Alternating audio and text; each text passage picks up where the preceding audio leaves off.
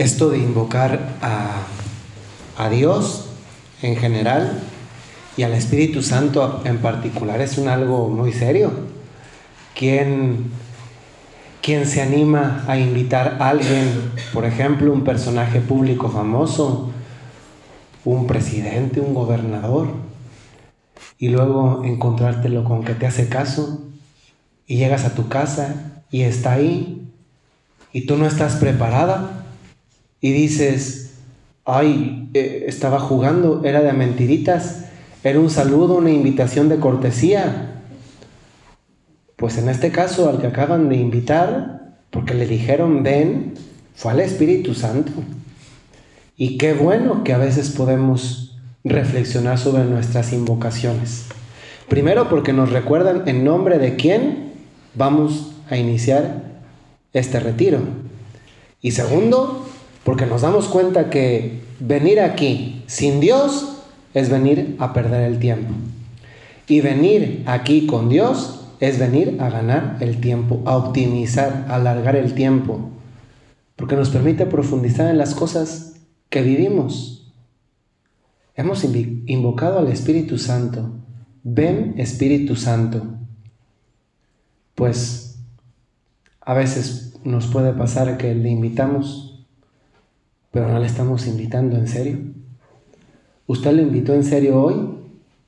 Ojalá que sí, porque sería muy triste no para no para Dios, sino para ti, que le hayas invitado y que después no estés preparada para recibir a Dios, al que invitaste.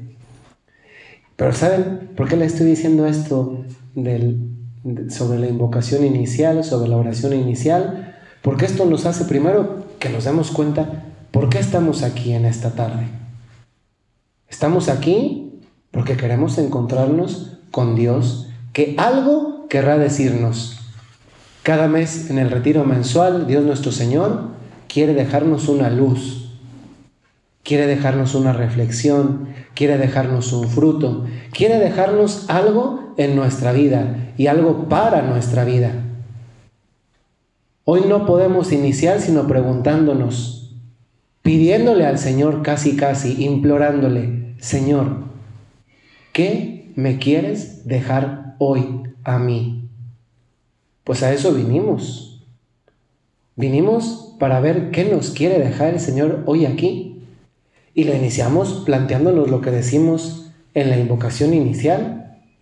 Porque le decimos ven, pero ese ven, Espíritu Santo, es algo que está especialmente presente en la liturgia de todo este periodo de Adviento.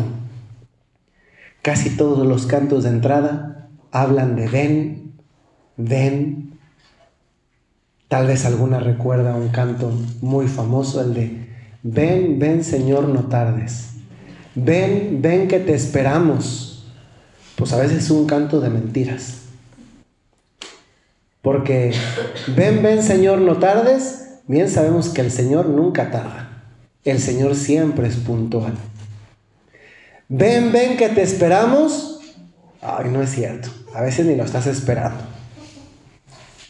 A veces es el Señor el que tiene una tremenda paciencia que es Él el que te está esperando a ti. Pero señoras, ¿se han dado cuenta que el que vive un adviento continuo hacia nosotros es Dios?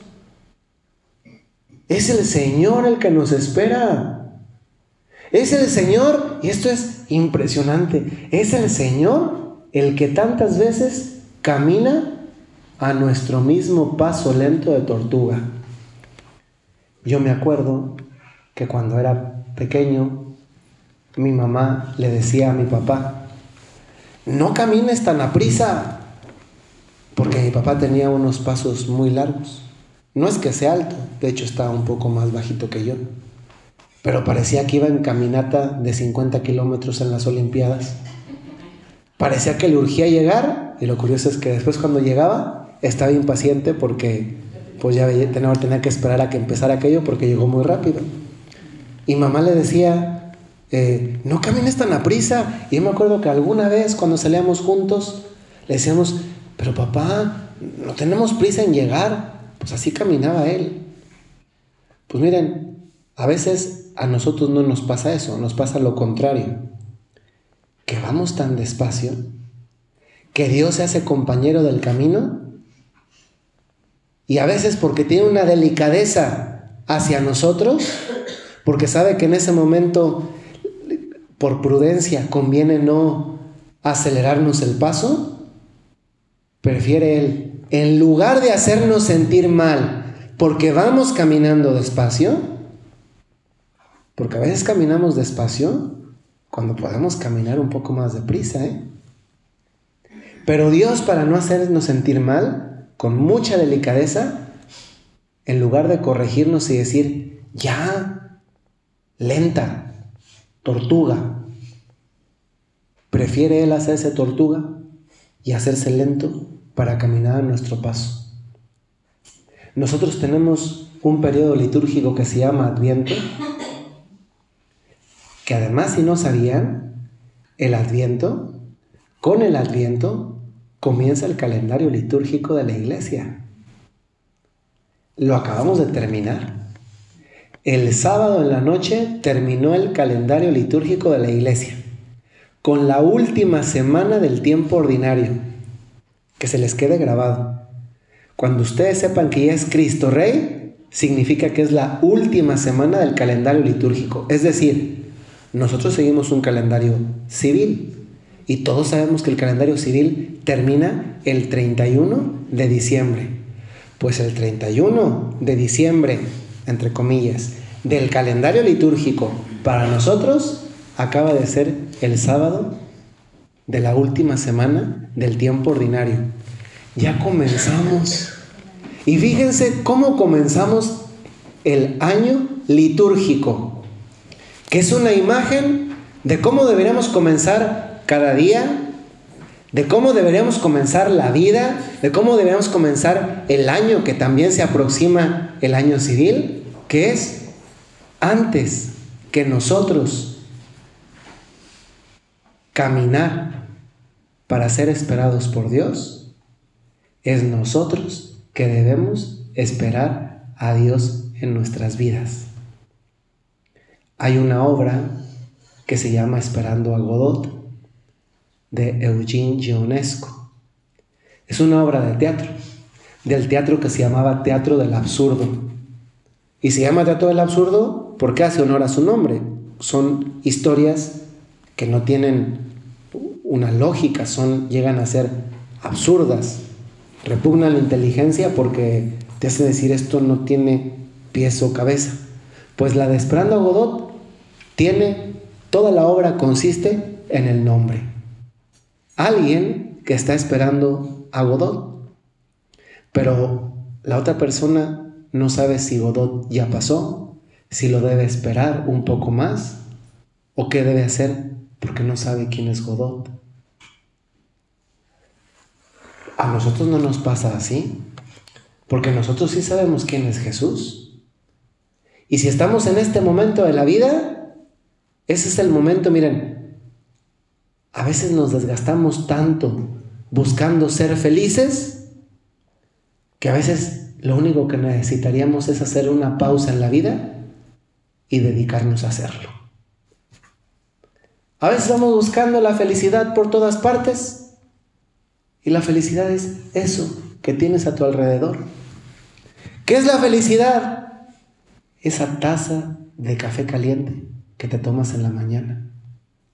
¿Qué es la felicidad? Esos hijos tuyos que tienes a tu alrededor. ¿Qué es la felicidad? Escuchar que alguien te dice mamá. ¿Qué es la felicidad? Agarrar aire y decir, bendito sea Dios, por fin algo que no cobran, y puedo echar todo lo que yo quiera ver. Y no me lo cobran.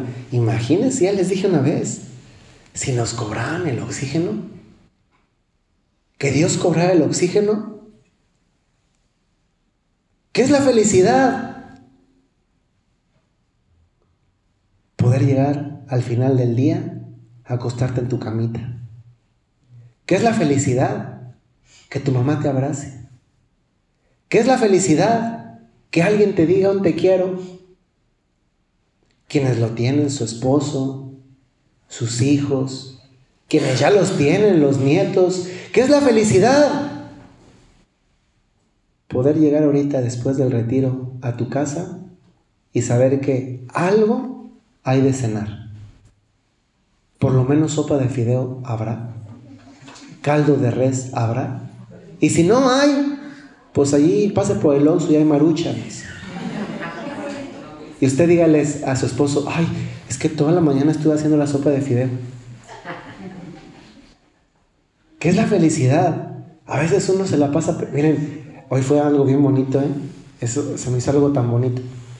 Hoy alguien de aquí de Piedras me escribe y me dice, Padre, ¿qué tiene que hacer el fin de semana? yo dije, ¿qué me van a pedir? y le digo, y, pero eso lo pensé, y apenas estaba pensando, y me ponen, lo invitamos a Six Flags a San Antonio. Yo dije, ¡ay! ¿A Six Flags? Pues yo no he ido nunca a Six Flags. Yo dije, y luego dije, tengo misiones en Moncloa. El domingo que viene hay misiones en Moncloa. Entonces yo dije, bueno, pues no es Six Flags, pero son misiones. Tú puedes decidir cómo te quieres poner. Alguien que te invita a Six Flags y te pones feliz porque nunca has ido a Six Flags y aunque hubiera sido, pues otra vez. O, ay, a ver, pregúntense ustedes. ¿Qué hubieran hecho? Hay misiones. Y pueden ir a Six Flags. Y además las invitan. Pagado. ¿Y usted qué prefiere? Ay, pues. ¿Qué pregunta, eh? ¿Qué pregunta?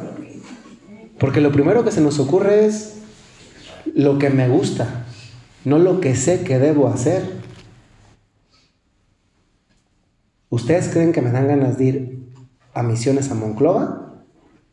Cuando alguien te invita a Six Flags, ganas no, pero eso yo sé que no es lo que tengo que hacer.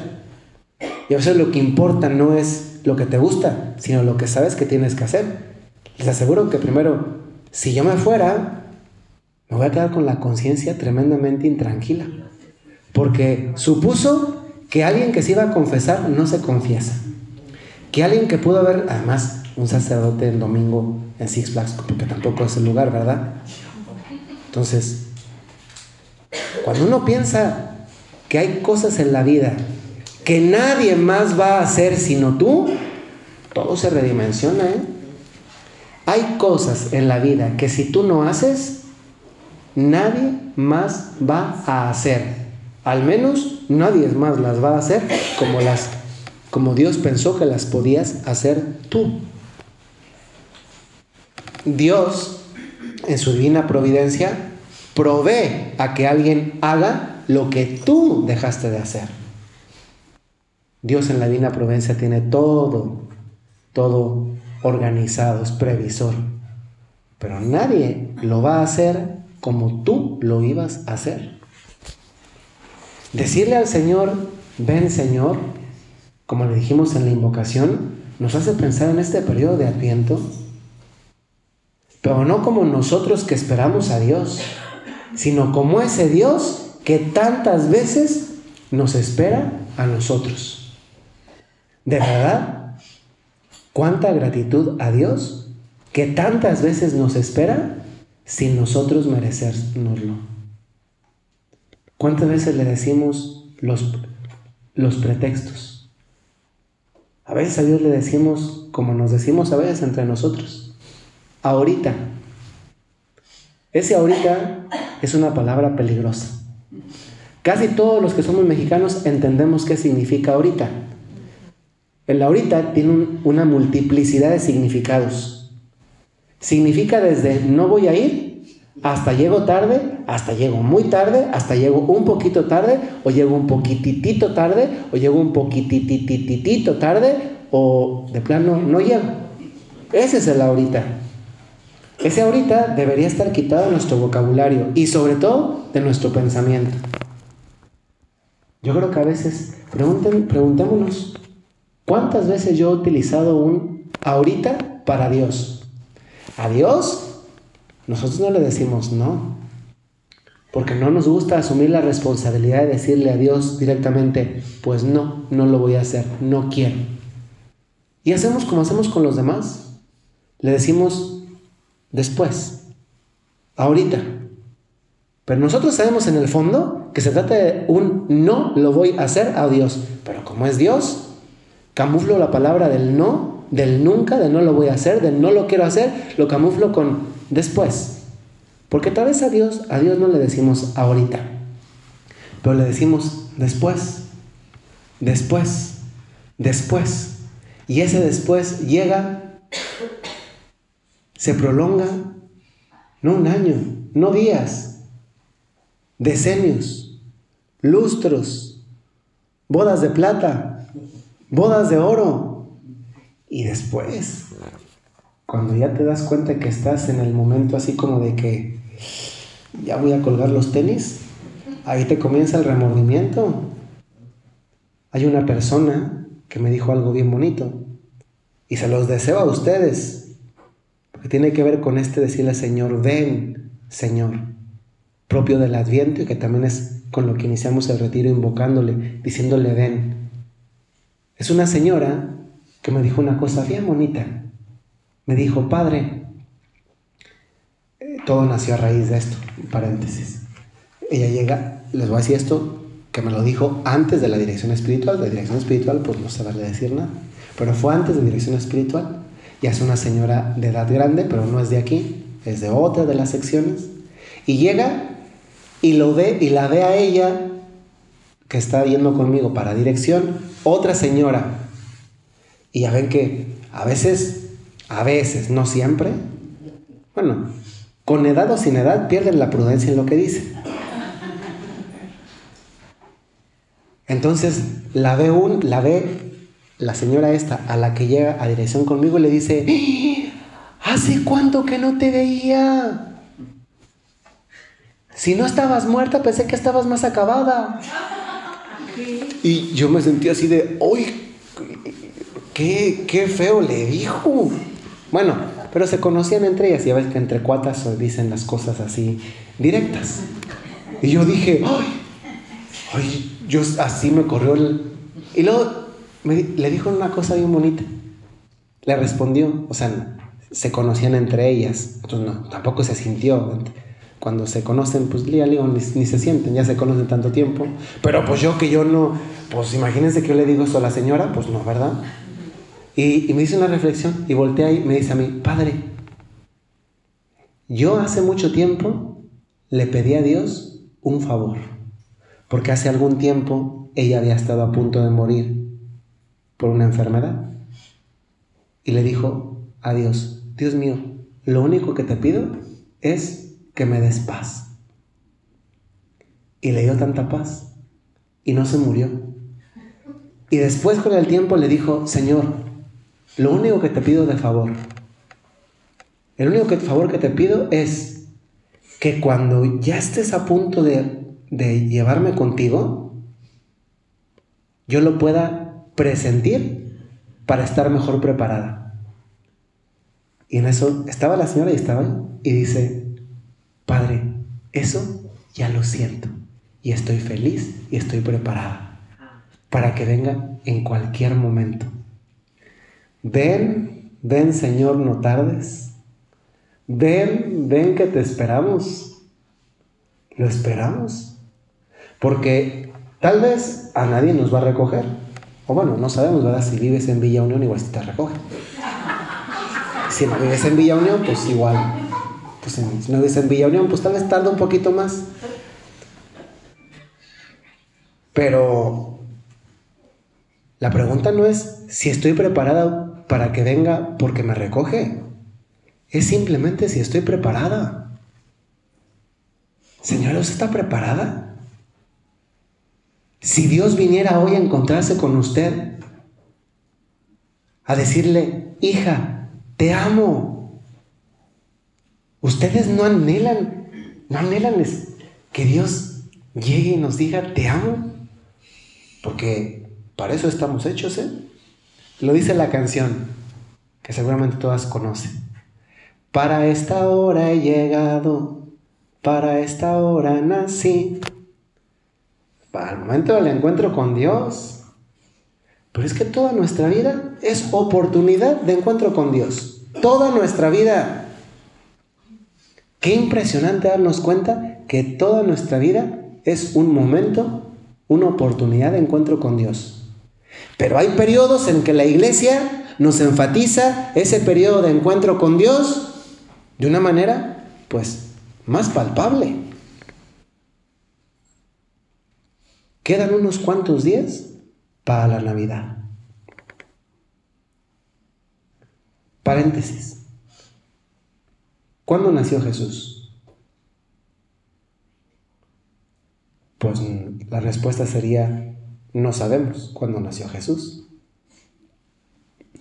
¿Qué día nació Jesús? No lo sabemos. Porque antes no había actas de nacimiento, porque antes no había registro civil, antes no había apellidos. Los apellidos es algo muy reciente en la historia de la humanidad. Antes, ¿cómo se nombraba a las personas? ¿Por la ciudad de donde eras o por el oficio de tu papá? Ahí tienen ustedes. ¿Cómo? ¿Cuál era el apellido de Jesús? ¿No tenía apellido? No si yo les pregunto, ¿cómo se apellidaba Jesús? Pues Jesús no tenía apellido. Jesús del Espíritu Santo.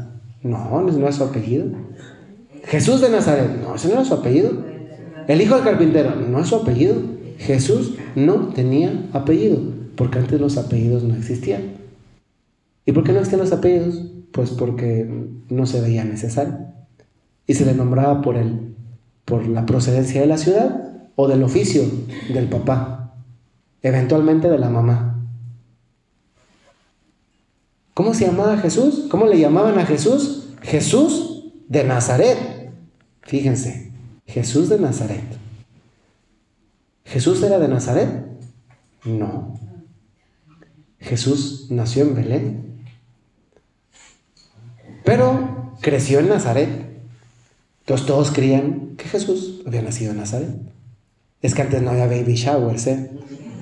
Y tampoco había esto de que la revista no sé qué y que te hace la foto y el... Y fue en el baby shower, porque ahora yo, digo, no sé, ¿verdad? Yo, cada quien, pero ahora yo no sé si lo, que importa es el baby shower o la foto del baby shower en la revista tal, para que todos sepan que tuviste un baby shower y que no las invitaste. pues con Jesús, María no hizo un baby shower, ya, tuvo a Jesús. ¿Y cómo le decían? Jesús de Nazaret. Pero cuando en una misma ciudad había otra persona que se llamaba igual, pues ni modo que hubiera dos Jesús de Nazaret. Entonces, ¿cómo lo identificaban en la ciudad? Por el oficio del papá. ¿Y cómo decía, cómo dice el Evangelio en alguna ocasión? El hijo del carpintero. O el hijo de José. ¿Cómo? Esto ya nos indica algo. Fíjese, el Evangelio, sin decirnoslo explícitamente, nos está diciendo ya algo nos está diciendo que en Nazaret muy probablemente había más de un Jesús. Jesús es la castellanización del nombre en el idioma original que era Joshua. ¿Tú le quieres hablar a Jesús por su nombre? Pues dile Joshua, porque así se llamaba Jesús. Es como María. María es la castellanización del nombre original que no era María. El nombre original es Miriam no María. Pero pues en castellano es María. Pero el original es Miriam, como Jesús, Joshua. Pero en castellano, pues Jesús. O en inglés, Jesús. O en, pues así, pónganle todos los idiomas que ustedes quieran. No es que no les quiero presumir los 97 idiomas que sé, entonces pues no les quiero impresionar y que se queden, ay, el padre sabe ruso. Pues no, no sé, pero usted tampoco sabe y por eso yo me lo invento y usted cree que yo sé.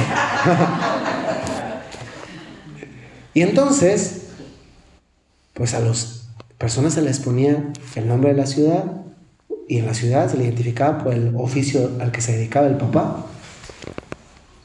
Ven, ven Señor. Qué impresionante que, que Dios nos dé la oportunidad de prepararnos. Porque Tal vez una pregunta de la preparación en este tiempo de Adviento es, primero, que ya llevamos unos cuantos días del Adviento y que por tanto podremos preguntarnos qué tan preparado está ya con los poquitos días que llevamos de Adviento tu propio interior. ¿Y cómo te quieres preparar para llegar al 24? Y esto lo podemos imaginar, tal vez algunas de ustedes, tal vez no todas, o tal vez ya todas, tienen adornada su casa, tienen lucecitas, tienen el arbolito, tienen las esferitas, tienen los, los muchas cosas que se ponen en una casa. ¿Se han dado cuenta cómo a veces hay casas a las que tú llegas y estará todo súper adornado, pero se sienten frías? Porque la Navidad no está hecha de lo que adornamos. De hecho, Aquí va una primera pregunta de examen de conciencia para ustedes. ¿Cuántas veces estamos adornados con lo que nos rodea y vacíos profundamente por dentro? No, mira, comienza a poner el arbolito de Navidad en tu corazón, las lucecitas en tus ojos, las esferitas en tu boca. los mantelitos estos de Navidad de color rojito en tus manos,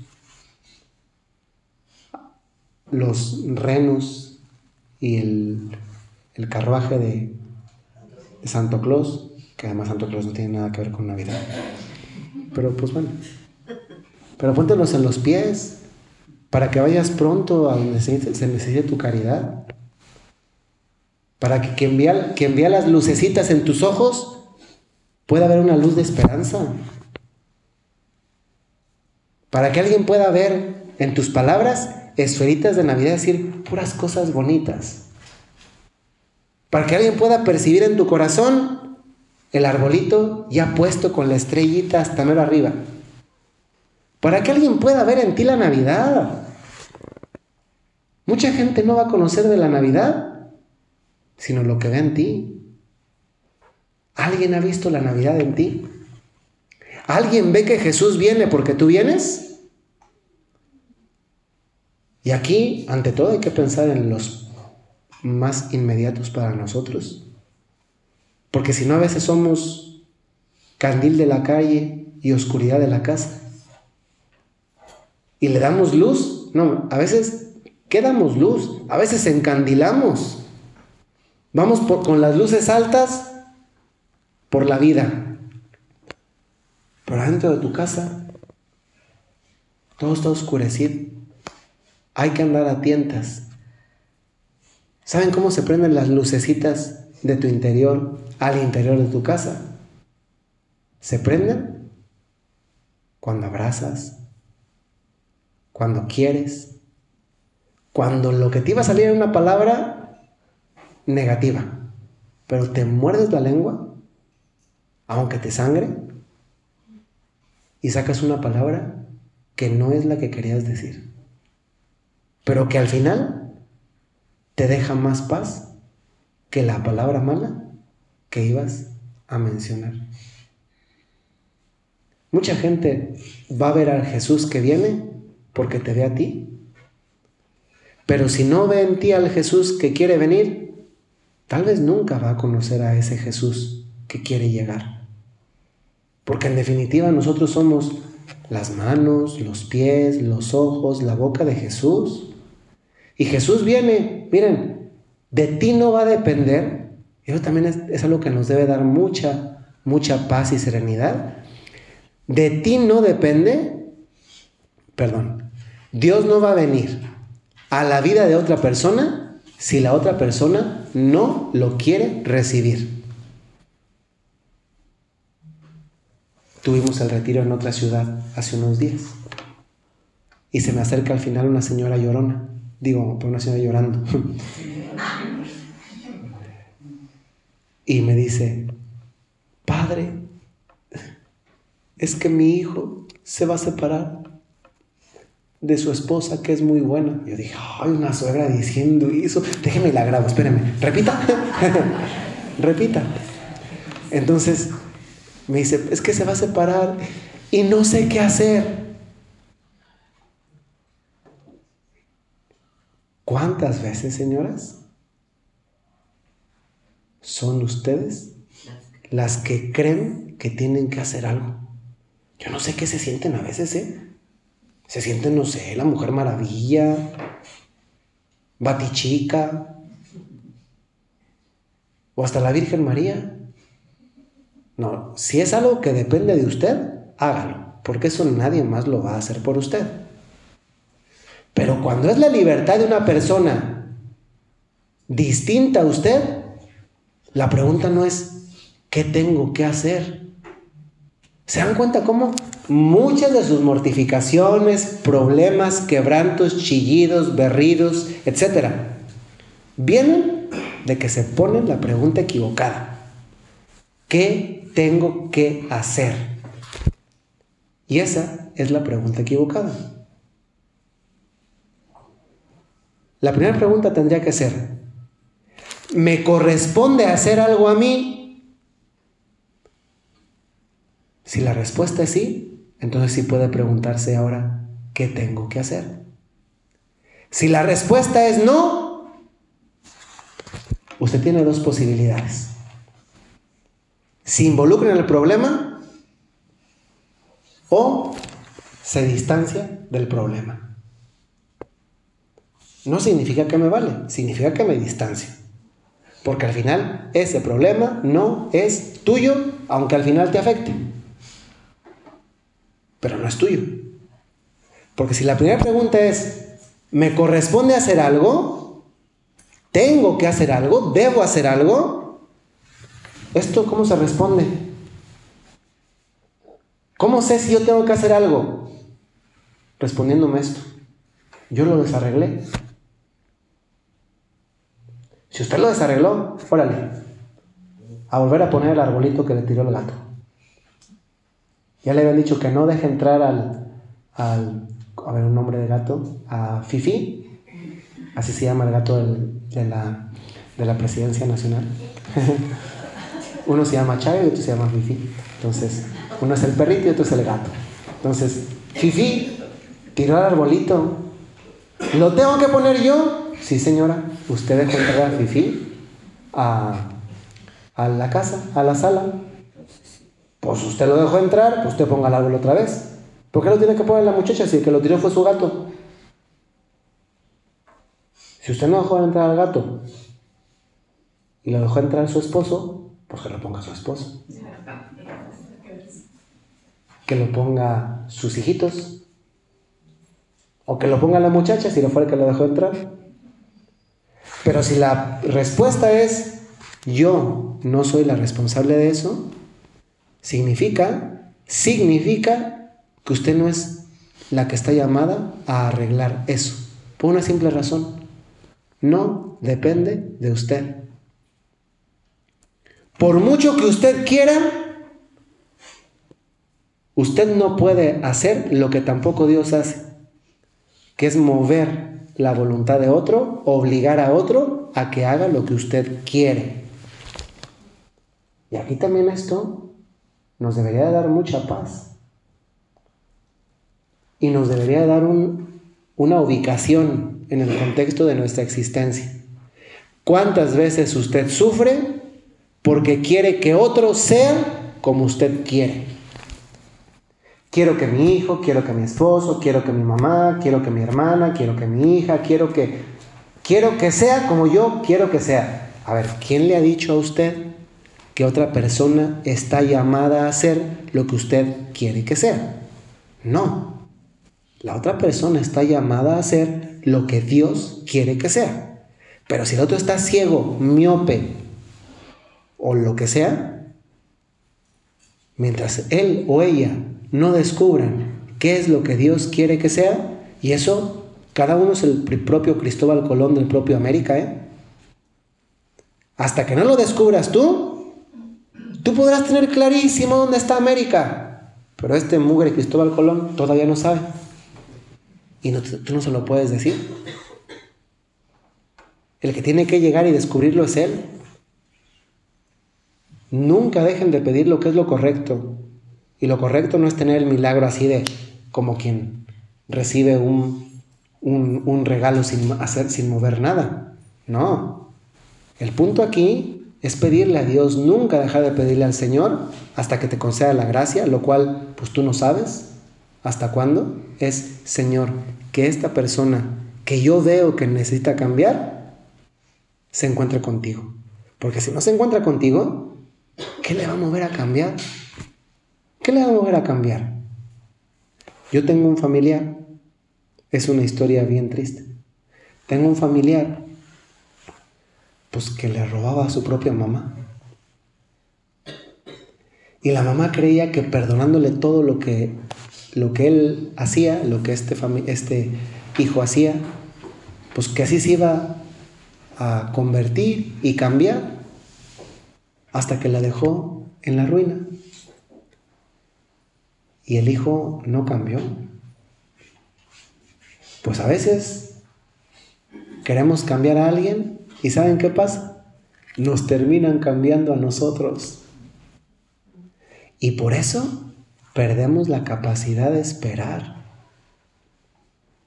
Adviento es un periodo que se convierte en una lección, en una academia, en una universidad de paciencia. Eso también es el adviento. Una universidad de paciencia. ¿Cuántos advientos llevas en tu vida? Igual, igual tú eras pastorcita cuando el niño Jesús nació y pues, tocó el primer adviento. ¿Cuántos advientos llevas en tu vida? Tú podrías responderte hoy a la pregunta, ¿qué lecciones he sacado ¿Qué frutos he sacado de los advientos que llevo en toda mi vida? Tú podrías mencionar hoy un fruto, uno, uno, nada más uno. Tú podrías mencionar hoy un fruto. Pues yo les reto a que piensen en este fruto, en el fruto de la paciencia. Vamos a introducirnos en el Evangelio, en la historia de la primera Navidad. María, antes de comenzar el adviento, antes de comenzar su adviento personal, ¿cuánto duró el adviento personal de María? Pues nueve meses. Nueve meses. Voy a, terminar lo del paréntesis que abrí antes. El primer paréntesis. ¿Cuándo nació Jesús? No sabemos. No sabemos cuándo nació Jesús. Pero la iglesia consciente de que no sabemos cuándo nació Jesús, pero consciente de que sabemos que nació. Eso es un hecho histórico, nació. Jesús existió, no es un cuento. Existió. Consciente de eso, la iglesia dice, vamos a adoptar un día común para todos. Si no, imagínense que la diócesis de Piedras Negras naciera el 23 de noviembre y en la diócesis de Saltillo el 15 de marzo y en la diócesis de no sé qué, tal, o sea, ¿cuántas navidades tendríamos en todo el mundo. Tan solo en México, ¿cuántas diócesis son? Creo que son más de 50 diócesis. Creo, no estoy seguro. Y que en cada diócesis naciera, cuando el obispo dice, no, pues mejor la iglesia dice, una fecha común para todos. Pero Jesús no nació el 25 de diciembre. Sí nació, pero no sabemos cuándo nació. Entonces, para adoptar una fecha común, pues adoptamos 25 de diciembre. Bueno, María antes del adviento personal esto es bonito pensarlo y con esto cierro el paréntesis.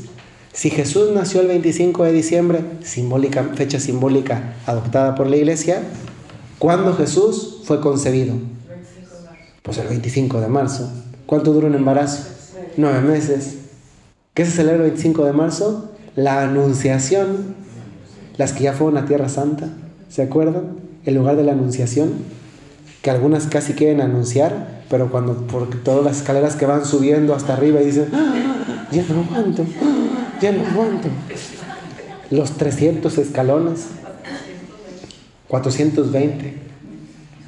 Y que dices, ah, no llego, mejor que me anuncien desde ahí, que me vengan a anunciar aquí que, que no subo. pues eh, nueve meses antes de la Navidad, la, la anunciación, es decir, la concepción de Jesús, concepción, se forma en el vientre de María, María acepta. Pues cerrando el paréntesis, eh, María también vivió un periodo de preparación, de adviento, que fueron esos nueve meses. Pero antes de eso, antes de esa preparación, María también vivió su tiempo ordinario. Es que María no es que estaba, ay, ya son las siete de la tarde, ya, ya, yo creo que ya va a llegar el ángel. O no estaba impaciente de, oye, este angelito no viene. Yo llevo esperándolo toda la tarde y no viene. No, también nos habla, esto nos habla de algo bien bonito, que es la santidad del ordinario. La santificación que Dios nos regala cotidianamente en lo ordinario. Qué hermoso pensar que nosotros, bueno, nosotros no, Dios nos santifica en base a nuestra respuesta de santidad a Dios que nos llama a ser santos. Y que eso se hace de la manera más ordinaria. Señora, ¿quiere saber si usted ha sido santa hoy? Pregunte si, si, ha hecho la voluntad de Dios hoy. Y por la voluntad de Dios no se imagina cosas extraordinarias. Pregúntese, ¿a qué horas me levanté? Pregúntese, ¿yo sentí el deseo de ir a misa y fui? Pregúntese, yo sentí que a esa persona la debía tratar bien y la traté. Pregúntese, hoy cociné con gusto. O fue así de, ojalá que ahora sí así intoxiquen y así dejo de cocinar.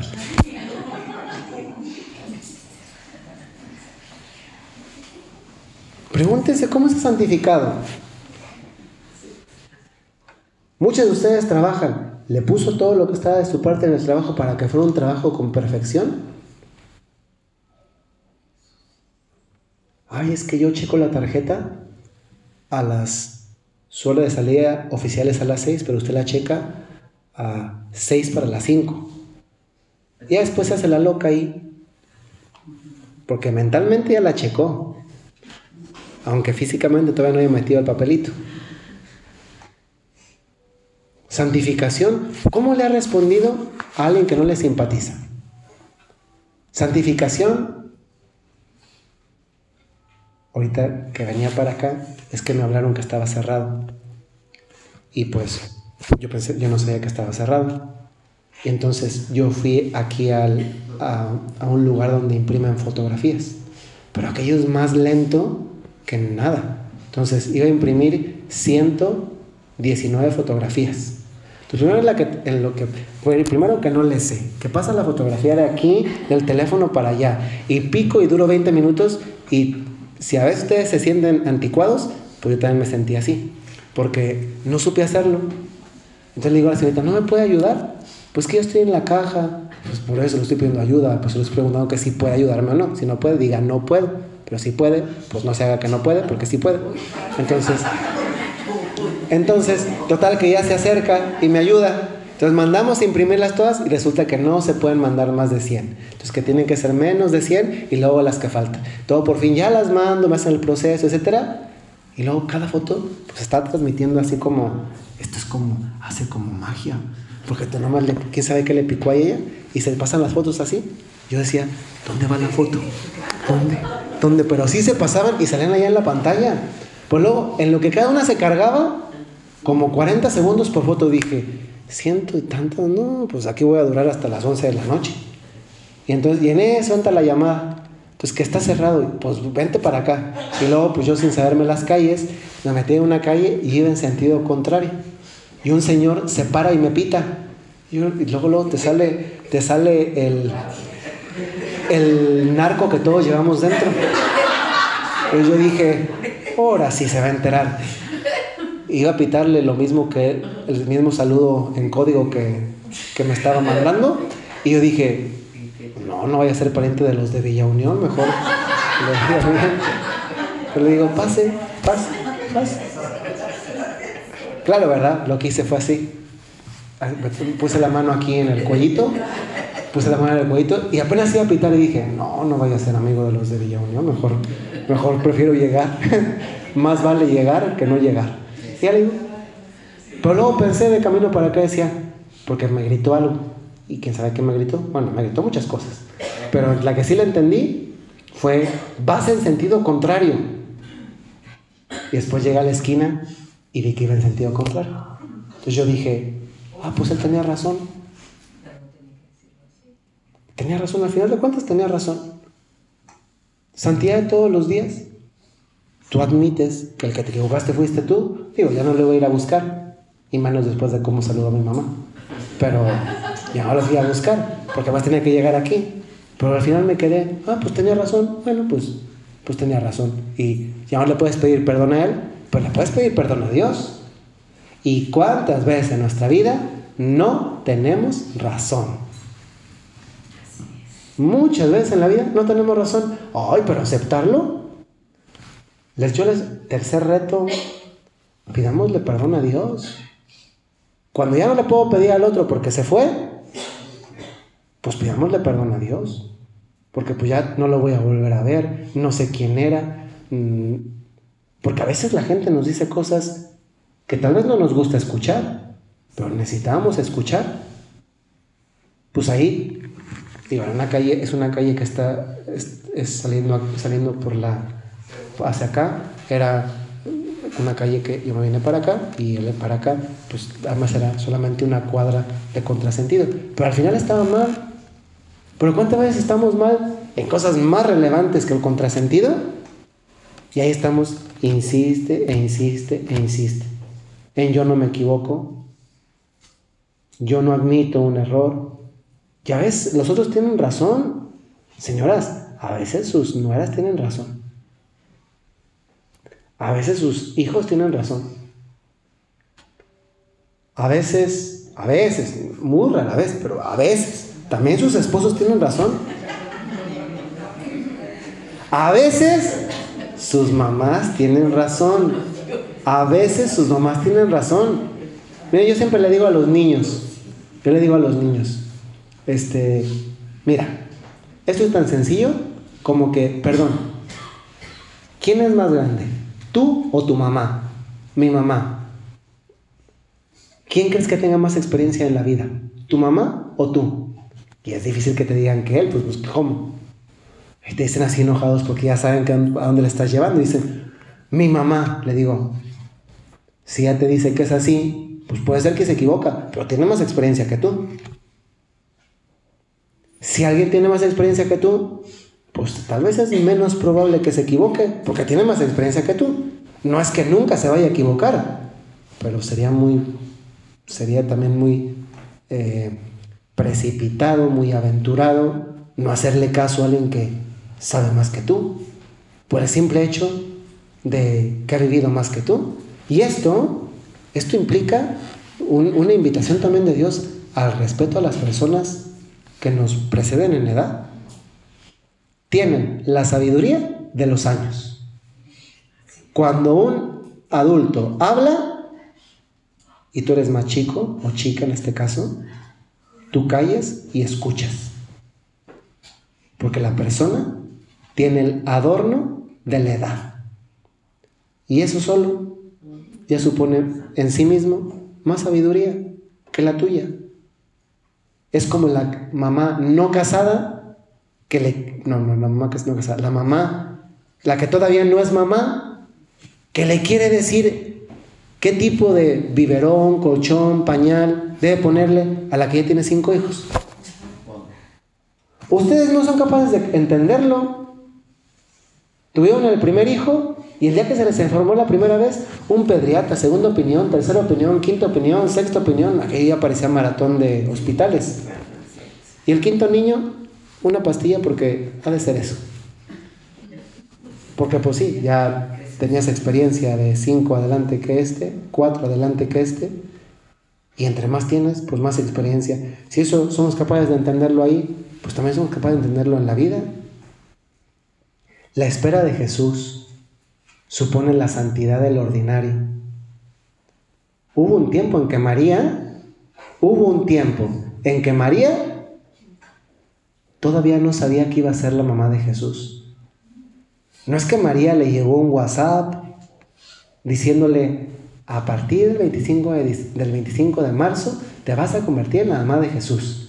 Y María ponía todos los días en su diario, María ni sabía escribir ni leer, y ponía en su diario, faltan dos días, 20 días, tres meses, ocho meses para que me convierta en la mamá de Jesús.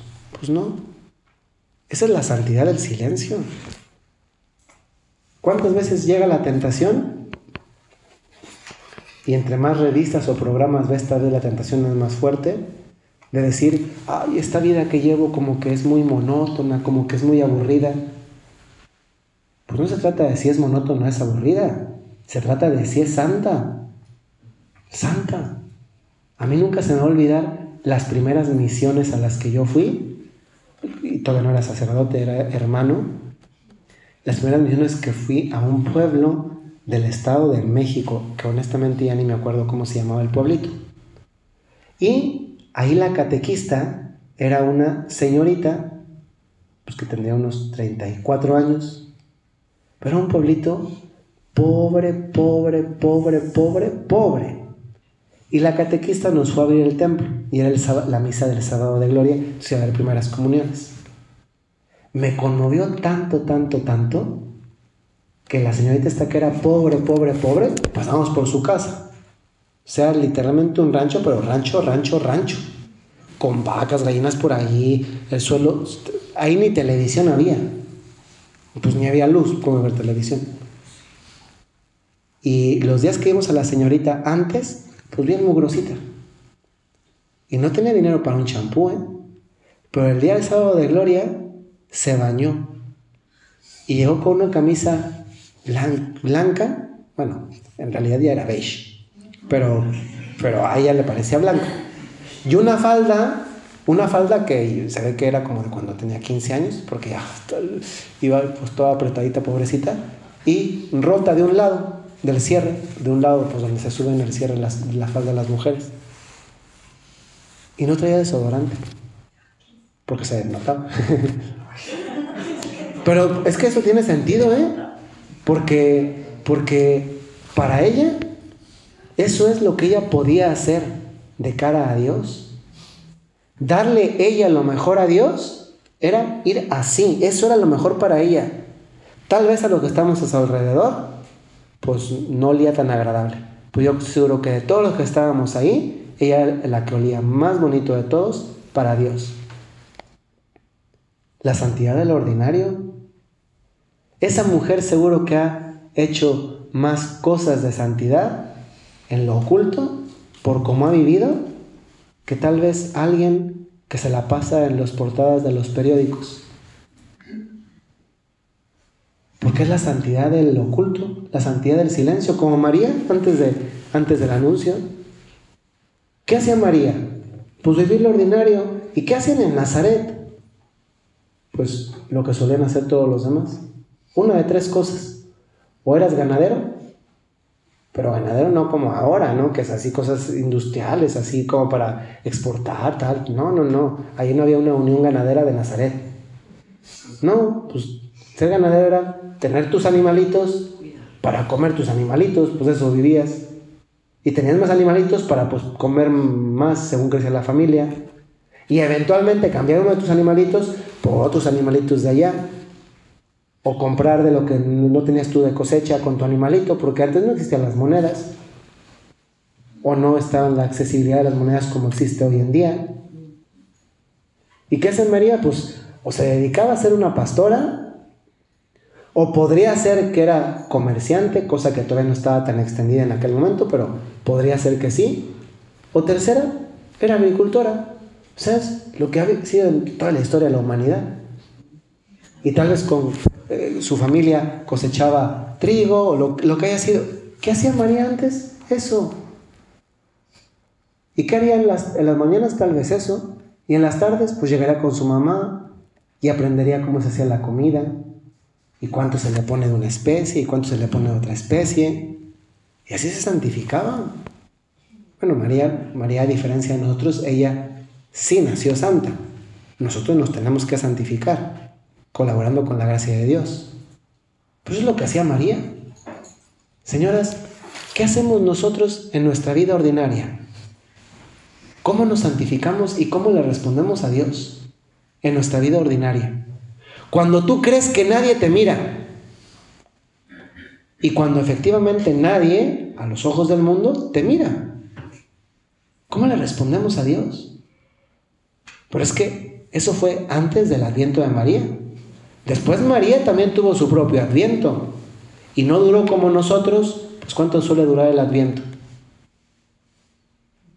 Pues pues debe durar pues casi, no recuerdo ya, creo que son pues casi 40 días, porque desde el último domingo del tiempo ordinario, ah, no son cuatro semanas, 4 por 7, 28, 30 y algo, 30, 30 y algo. Y ese es nuestro tiempo de preparación para asemejarnos mejor a lo que consiste en un modelo de felicidad para vivir de una manera distinta el don de un Dios que se nos regala.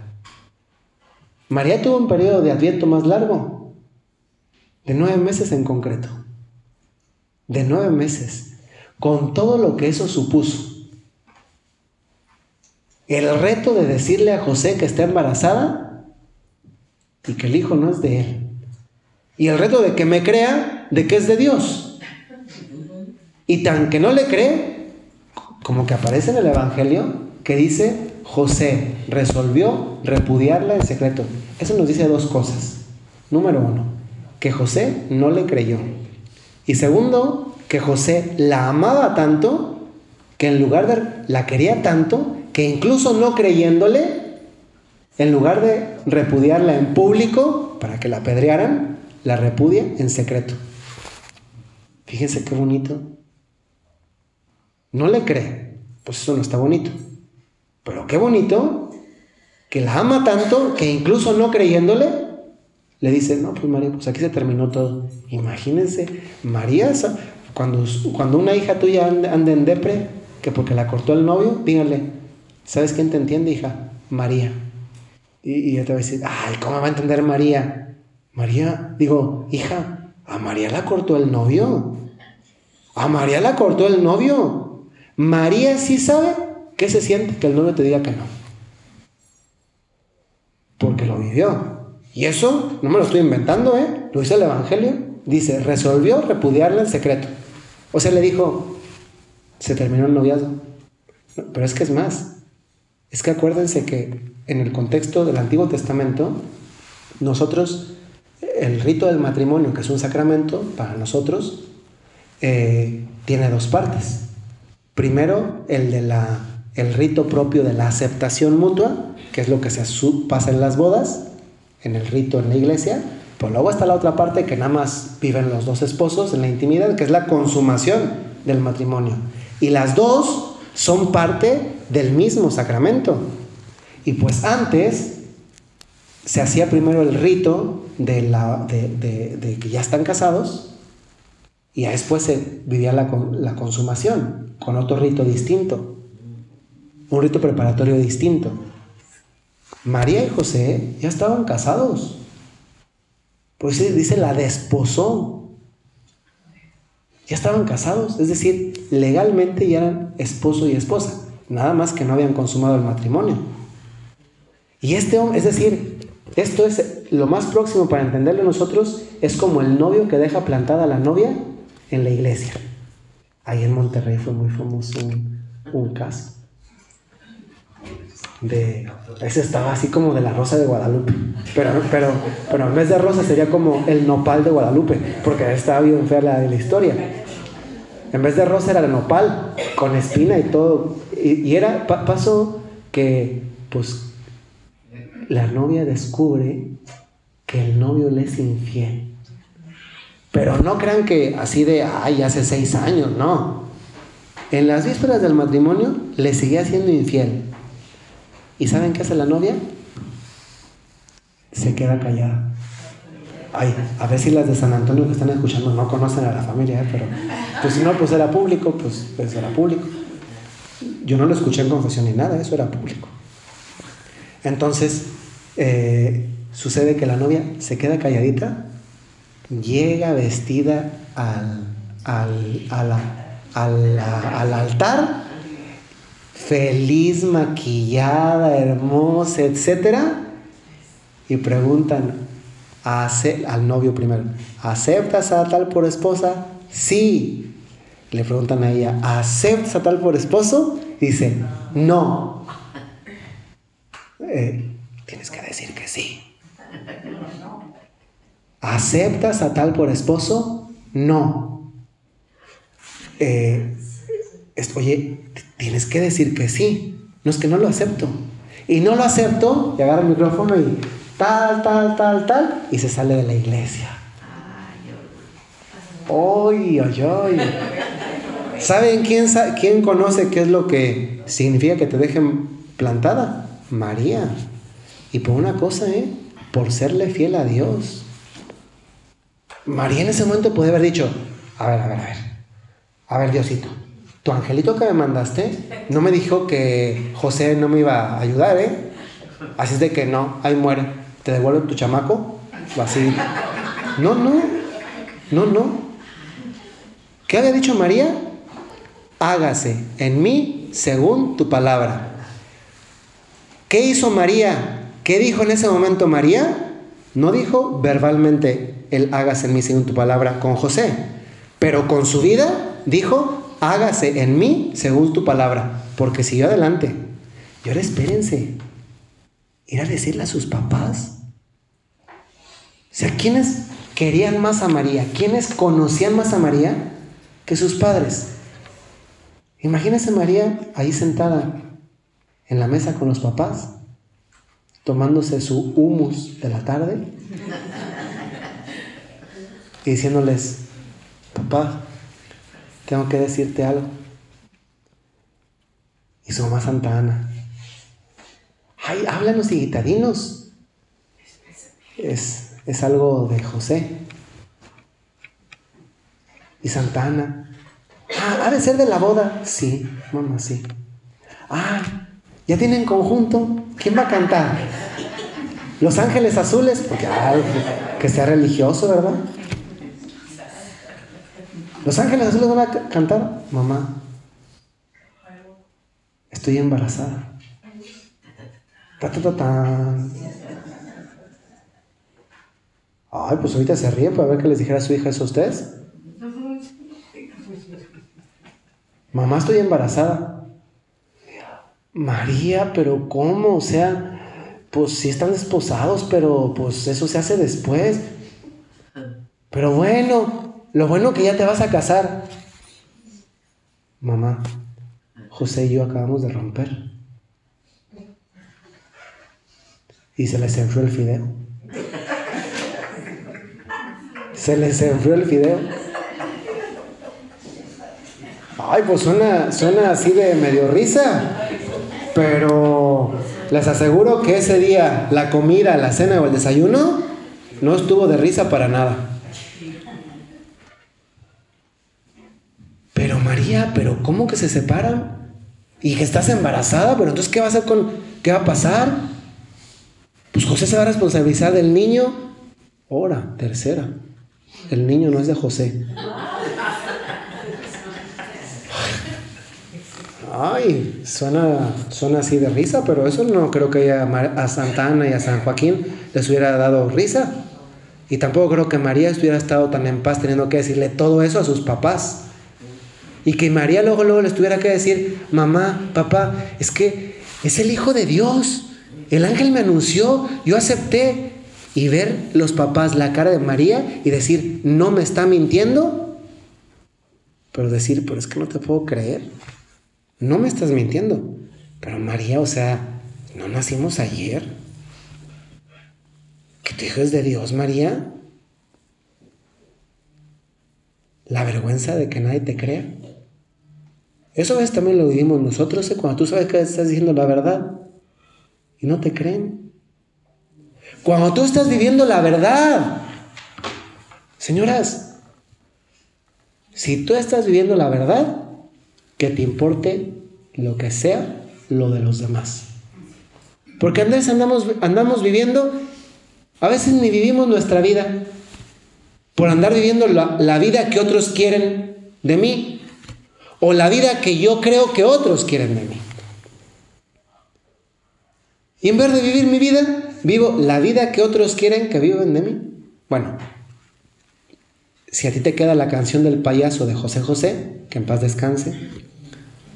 Saludos a Sarita, allá hasta Estados Unidos. Pues si, si tú estás viviendo la verdad, que los demás digan lo que quieran.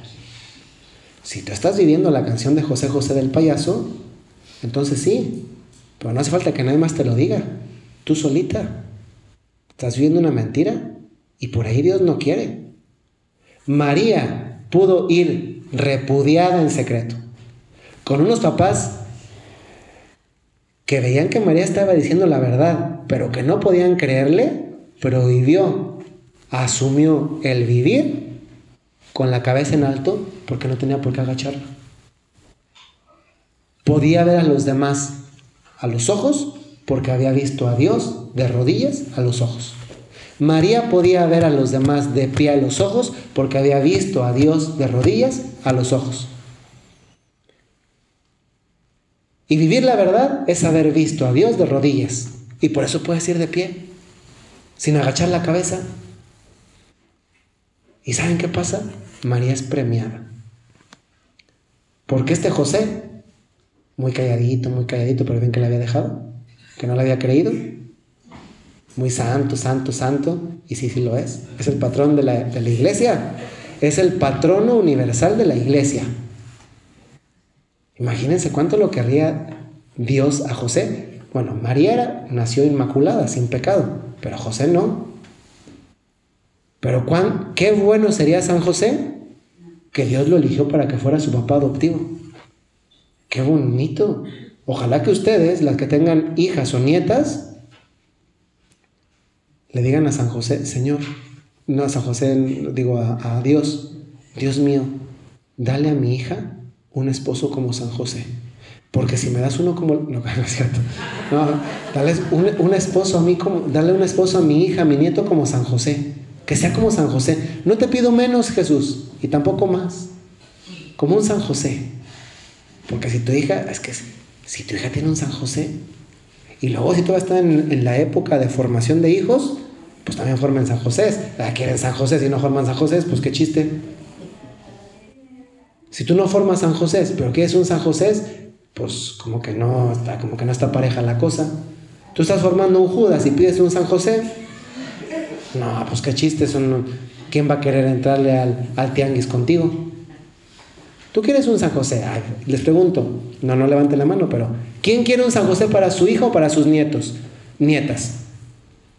Pues seguramente que todas. Yo les pregunto, ¿quién de ustedes está formando un San José? para las hijas de otras.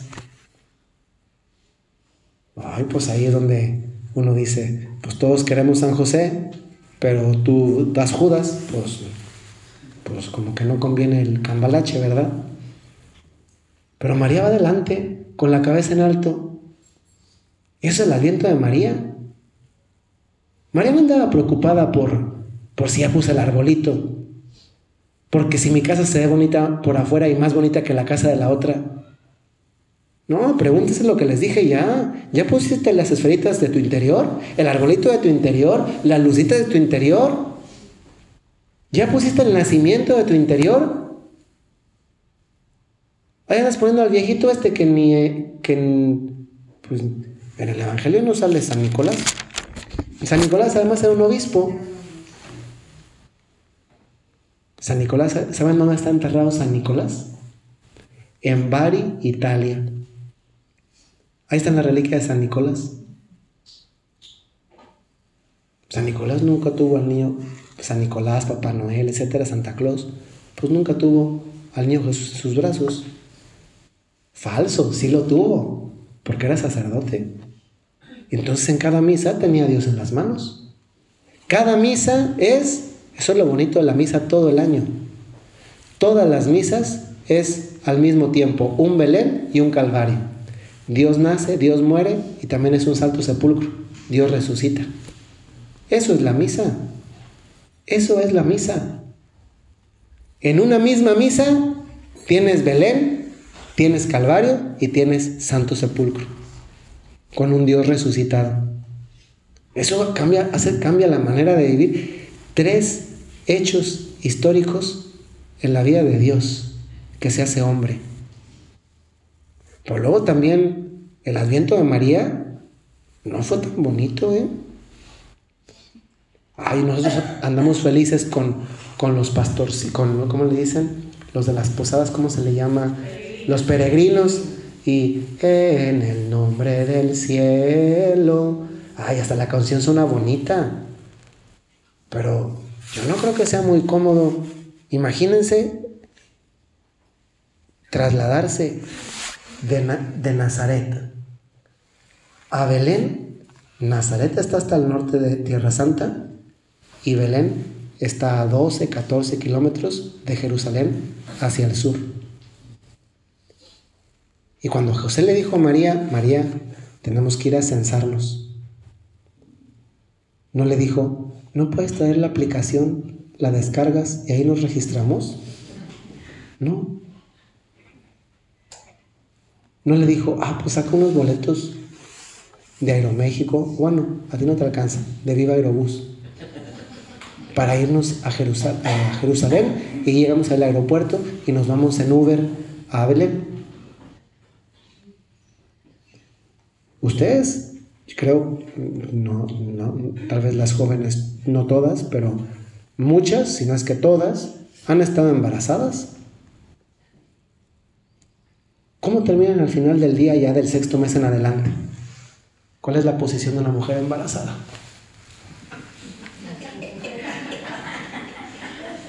Esa es la posición. Mano aquí y panza así. Y al final del día, ¿cómo terminan? Pues bien cansadas.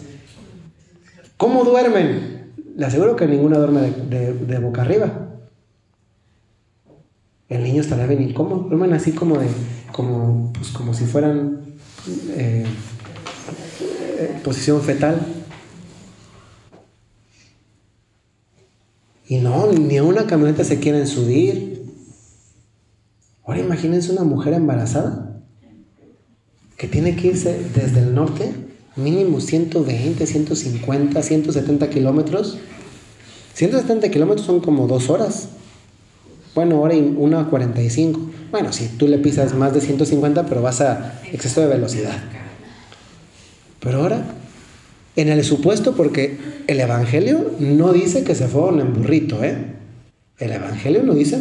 Lean el Evangelio de Lucas, es el único que cuenta la infancia de Jesús. Es el único que cuenta la infancia de Jesús. Y no dice que se fueron en burrito. Eso es para nosotros, para poder poner los peregrinos, ¿verdad? Y que se vea más bonito. Ay, la esposa subida en el burrito. Y José jalándole. Ay, pues, incluso si hubiera sido un burrito, yo creo que no estaría padre. Imaginen San José todo el día llevando aquí al burro oliendo tan feo. Ay. Ahora imagínense la Virgen montada encima del burrito. Y claro, ¿verdad? No había autopistas para burritos. Entonces, y el burrito que pisa y que tal vez ni está errado, no tiene herraje en las patas, en las pezuñas. Y de repente pisa una piedra y ¡ay, ay, ay! Y, ay, ¿y cuánto quieren que haya durado el viaje? Una semana, dos semanas. Ahora imagínense que no llevan burrito y que se van caminando. El ángel no le patrocinó unos tenis Nike, ¿eh? Ni Reebok, ni Adidas, ni ninguna marca. No. Y si fueran caminando, si tú te cansas sin hacer nada, ahora imagina embarazada y caminando todo el día. Desde allá hasta abajo. Ay, ¿cuánto se redimensiona la Navidad? ¿Cuántas posadas llevas? Si a cada posada correspondiera un sacrificio, dejabas de a las posadas. Porque nosotros estamos viendo el Adviento, sí, con ese eh, eh, aspecto festivo que sí tiene, pero, pero que la primera vez no fue festivo. Oigan, ¿cómo fue la primera Navidad? La primera Navidad, el Evangelio dice, no había sitio para ellos en ningún lugar. Tal vez San José no era rico, pero algún ahorro seguramente llevaba, si estuvo, si miren, esto no lo dice el Evangelio, pero se saca por lógica. Si estuvo pasando por posadas, era porque si iba buscando la posada es porque algo llevaba para pagar el hospedaje. El problema no fue que no llevara, el problema fue que no había lugar. ¿Y dónde terminó naciendo Jesús? Es que imagínense lo que pasa por el corazón de este hombre. De este hombre que además era un hombre bueno y santo, que Dios eligió y que dice, no puede ser, no le puedo dar una cama a mi esposa. Eso ya era mucho. Pero ahora no le puedo dar un lugar para nacer a mi creador que me ha elegido a mí para ser padre. ¿Estoy cumpliendo no estoy cumpliendo mi misión? ¿Y dónde nace Jesús? En un pesebre. Bueno, no, no nace ahí, es colocado allí. ¿Cómo fue la primera Navidad? No había pavo, ¿eh? Es que no había ni tamales, ni pozole, ni tostadas de cueritos. A ver, después, ¿cómo terminan ustedes después de haber dado a luz? Si es por cesárea, uy, pues tienen que esperar no sé cuánto tiempo para que les cicatrice la, la, herida. Si es por parto natural, qué agotadas terminan. ¿Ustedes creen que José le dijo, ya María, párate, no hemos cenado? ¿El niño tampoco? ¿Y qué iban a hacer? ¿Ir a comprar? Era Belén. ¿Si iban a qué ir? ¿Al Barrocas? al, ¿cómo, se llama? República, Carranza, o pónganle el que ustedes quieran. Si van a ir, si no había restaurantes, o sea, ¿cómo fue la primera Navidad? Bien austera. Oigan, eso es como para dar gracias. Que tú tengas algo que cenar, una familia que te rodea. Porque si no es toda la familia, alguien te rodeará. E incluso si no tuvieras esa bendición de que alguien te rodee ese día, pues fíjense, tienes una posibilidad más bella de hacer una experiencia de lo que sí fue la Navidad, no de lo que no fue.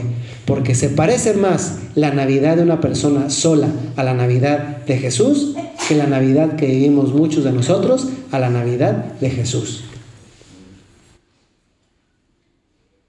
Y después de la Navidad, ¿qué pasa? Pues después de la Navidad pasa lo mismo que pasó antes del adviento de María. Todo vuelve a ser ordinario. No llegaron sirvientes a servirlos, y era el rey. Muchas veces en la historia un niño fue rey. Pero solamente una vez en la historia, un rey se hizo niño. Y ese fue Dios. ¿Se parece más la Navidad de alguien solo, triste y sin nada a la verdadera Navidad que muchas otras Navidades? Esto naturalmente no se trata de decir ahora, todos están desinvitados a la cena. No, no, se trata de tomar conciencia de, así no es, pero Dios me ha querido regalar un motivo de alegría. Y nada más por eso. Tengo una razón más para estar alegre. Dios no quiere que viva como Él vivió, pero sí me ayuda a tomar conciencia de que esto que estoy viviendo es gracias a que Él lo vivió.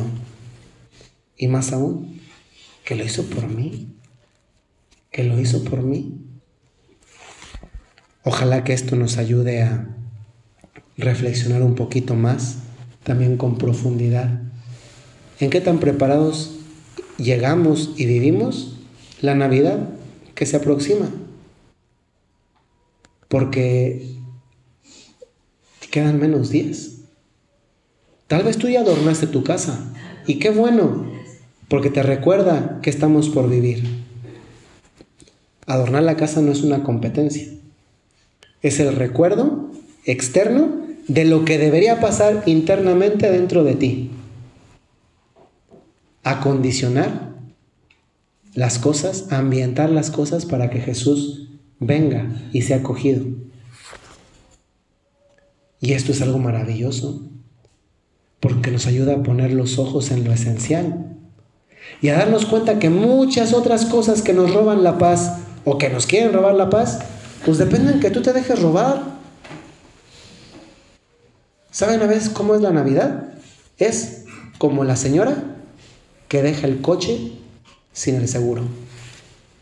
Como la señora que no pone el candado de noche en la puerta y sabe que están robando. Señora, sepan, como dice San Pedro en una de sus cartas del Nuevo Testamento, el demonio anda como león rugiente buscando a quien devorar. Usted no quiere ser presa del demonio, pues asegúrese que está cerrando, que está cerrando, que está protegiendo, que está murallando su alrededor para que el único que usted le deja la llave para que entre cuando él quiera sea Dios. Y esto nos remite para terminar justamente con lo que comenzamos. Adviento como tiempo de espera y en consecuencia de paciencia. Dios nos pide que nosotros seamos pacientes. Cuando Él quiere llegar, pues eso depende de, Él, no de mí. Y esto mismo de aprender a que hay cosas que no dependen de mí y cosas que sí, me ayudan a vivir con paz el resto de la vida. Porque no me puedo preocupar por lo que no depende de mí. Sensiblemente, pues sí, lo siento. Siento las cosas que pasan. Pero si no soy yo el que las tiene que arreglar, si usted la descompuso, usted la arregla. Si usted no la descompuso, pídele a Dios la fortaleza, la fuerza, la paz para aprender a vivir ese momento de la vida. Pero no es usted, no es usted la que está llamada a arreglar lo que no descompuso. Porque de otra manera, haciendo eso, primero, asumimos responsabilidades que no eran las nuestras y nos dedicamos a adoptar lo que le correspondía a otro. Y segundo, nos quedamos al final más intranquilos que antes. Y tercero, hacemos que el otro se convierta en una persona profundamente inmadura. Y esto también son lecciones de la Navidad. Porque María dio la respuesta que le correspondía a ella, pero no le dio la respuesta a Dios que le correspondía a José ni a sus padres. José dio la respuesta que le correspondía a él. Él tocó, él buscó la posada, él llevó a María, él la acompañó. Pero no encontrar posada no se podía sentir mal, porque lo que estaba de su parte lo hizo. Pues pidámosle a Dios que nos ayude a saber esperar. Y quien dice esperar significa tener la paciencia para hacerlo. Pero una paciencia que tiene un aderezo particular, el aderezo de la alegría, porque al final Navidad es un periodo profundamente lleno de alegría, por una razón, la única, la más importante, la más relevante. Dios se encarnó por amor a ti, a ti. Y si ese día te sabe distinto tener al niño Jesús, es poder verlo y decir, por amor a mí, a mí, a mí.